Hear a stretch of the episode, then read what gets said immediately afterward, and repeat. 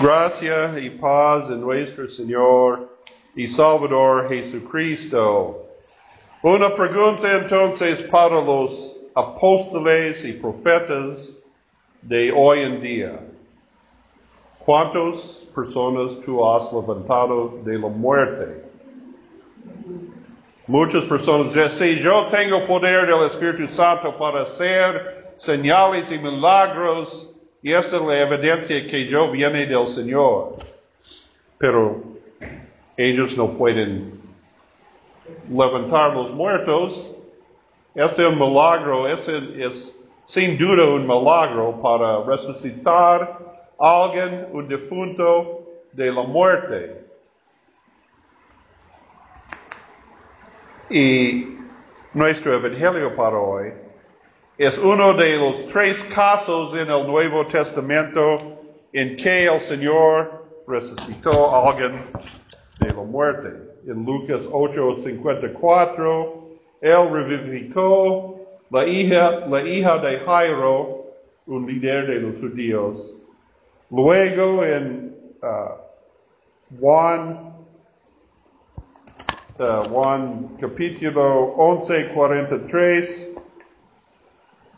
levantó Lázaro, el hermano de María y Marta de Betania.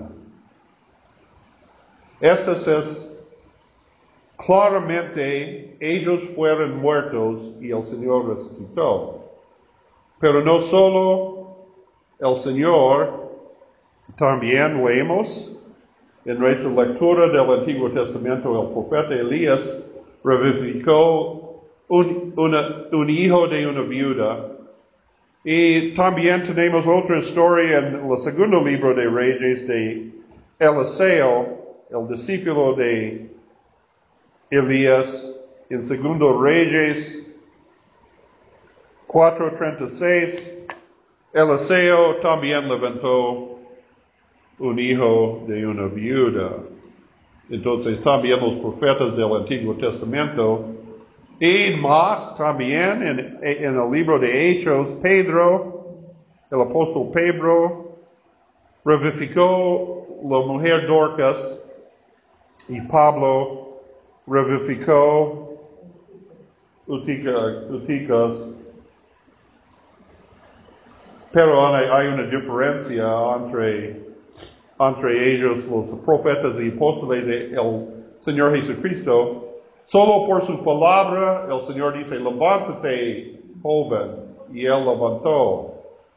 Y los otros, los, uh, los profetas y los apóstoles no pueden hacer nada sin por su propia palabra y poder, sin, sino por la palabra de el, y el nombre del Señor. Entonces, uh, Elías invocó el nombre de Jehová o tres veces, porque tres veces invocó el nombre de Jehová, significa, implica la Trinidad, cada persona de la Trinidad es Jehová, es decir, Padre, Hijo y Espíritu Santo. Pero ellos, por la palabra de Dios, Jesús es la palabra encarnada el, verbo hecho carne. Él tiene poder sobre la vida y la muerte. Y Él hizo este, este milagro sin duda. Un milagro, ¿qué es un milagro? Alguien que no tiene explicación por las leyes naturales, porque el Señor suspendió el creador de la naturaleza, del cielo, de la tierra, en un momento suspendió las leyes naturales. Nuestro Dios es un Dios de orden. Hizo su creación con, ley, con leyes, con este ocurrió, este, este es, este actúa, esta es la consecuencia de todo, todas las leyes naturales, pero a veces el Señor tiene el poder de hacer maravillas, para hacer milagros todavía hoy en día. Entonces la pregunta es, muchas personas, ah, pero, pero esta es evidencia entonces del poder de Dios, de la palabra de Dios. Y hoy en día entonces, ¿por qué Dios no hizo milagros para... cier- ciertamente la gente veo un milagro verdadero, ellos creen en Dios y siguen a Dios. Pero mira, primeramente mira en esta, este episodio,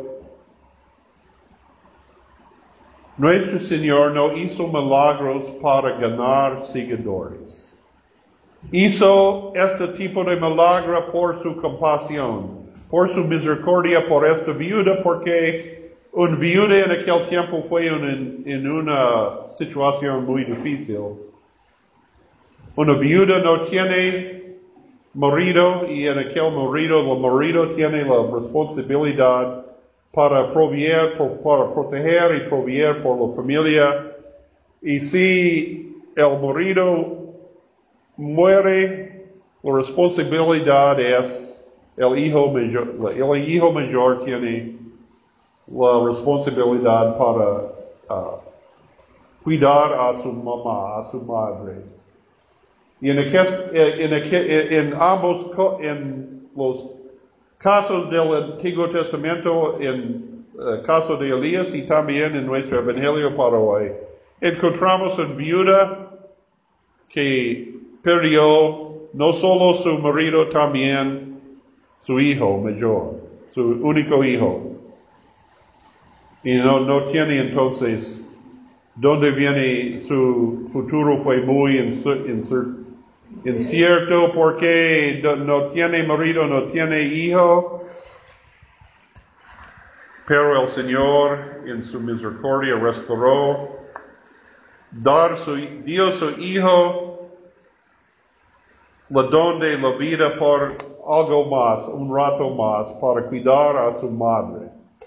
No para hacer un espectáculo, no para hacer un, para ganar la admiración de la multitud, pero por supuesto la multitud habla sobre esta.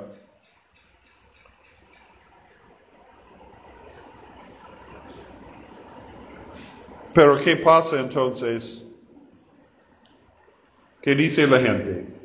Fue- fueron dos, dos gran multitudes. Encontramos la, la desfila de la, de la salindi- saliendo de la ciudad de Naín.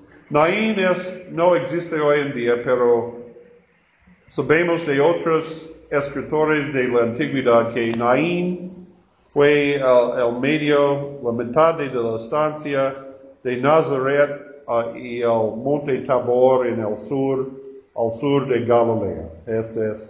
Y fue un monte, la Naín, el nombre es derivada de palabras por ah, la belleza del paisaje, como bella vista o algo como esta.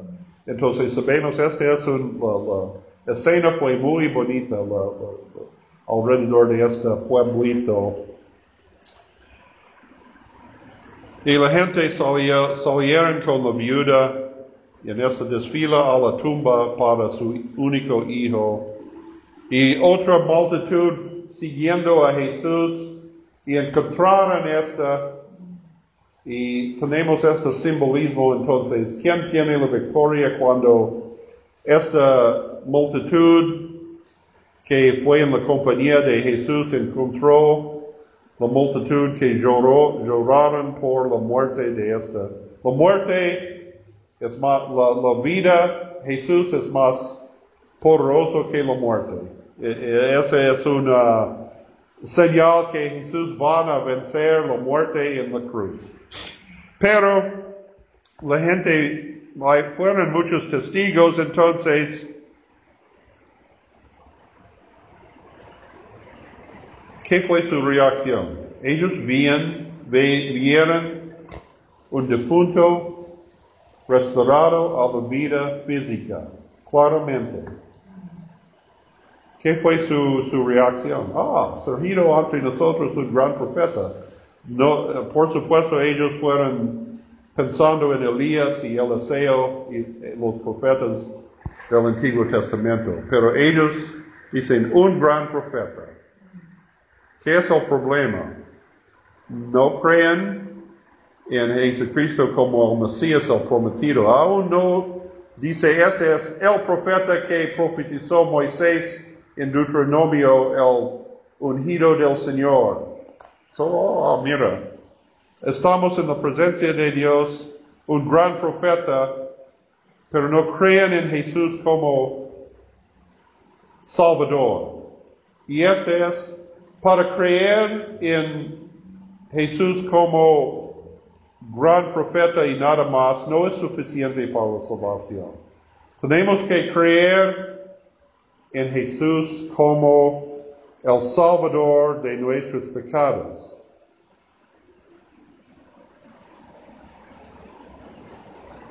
Y es esta fe no viene solo por la evidencia, aún la evidencia de un muerto resucitado. Es dice en la parábola del hombre rico en el invierno, él dice, Señor, permíteme regresar a la casa de mis uh, hermanos para advertirlos contra este destino, porque ellos van a creer si alguien resucita de la muerte, pero el Señor dice, no, Abraham dice, aun si ellos tienen Moisés y los profetas y no creen en la palabra de Dios, no creen aun sin alguien resucitó, resucita de los muertos. ¿Y qué pasa entonces? ¿Quién resucitó de entre los muertos para siempre? Jesucristo. Entonces, ¿todo el mundo creen? No, no todo el mundo creen en Jesucristo. ¿Por qué los milagros entonces? ¿Por qué el Señor hizo milagros? Para esforzar la fe que, que tenemos por el don del Espíritu Santo. ¿Y dónde viene esta fe? Para escuchar la palabra de Dios. No hay fe aparte de la palabra de Dios. Escuchamos la palabra de Dios y Dios nos da la fe para creer en Jesucristo como Salvador. Y el testimonio de los milagros es evidencia para reforzar nuestra fe, para Dios sabe que necesitamos para la alimentación de nuestra fe, para la fuerza de nuestra fe. Pero no es como esta, como muchas personas dicen, si tú tienes suficiente fe, Dios va a hacer milagros. No es así. Eh, no es decir, oh Señor, muéstrame su poder y yo, yo creo. Creo. No, ¿qué es? Tenemos que creer. Creemos en Dios y encontramos milagros entonces. Dios sabe que necesitamos. ¿Qué es, por, ¿Qué es para nuestro bienestar? ¿Qué es la respuesta adecuada por nuestras oraciones? Dios sabe, dice, Dios sabe que necesitamos antes de nuestra petición. pero por nuestra petición encontramos nuestra vida a Dios y confiamos en Dios por todos que necesitamos.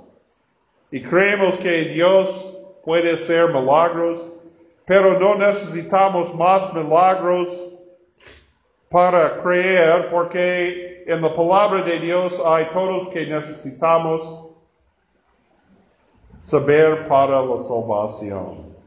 La,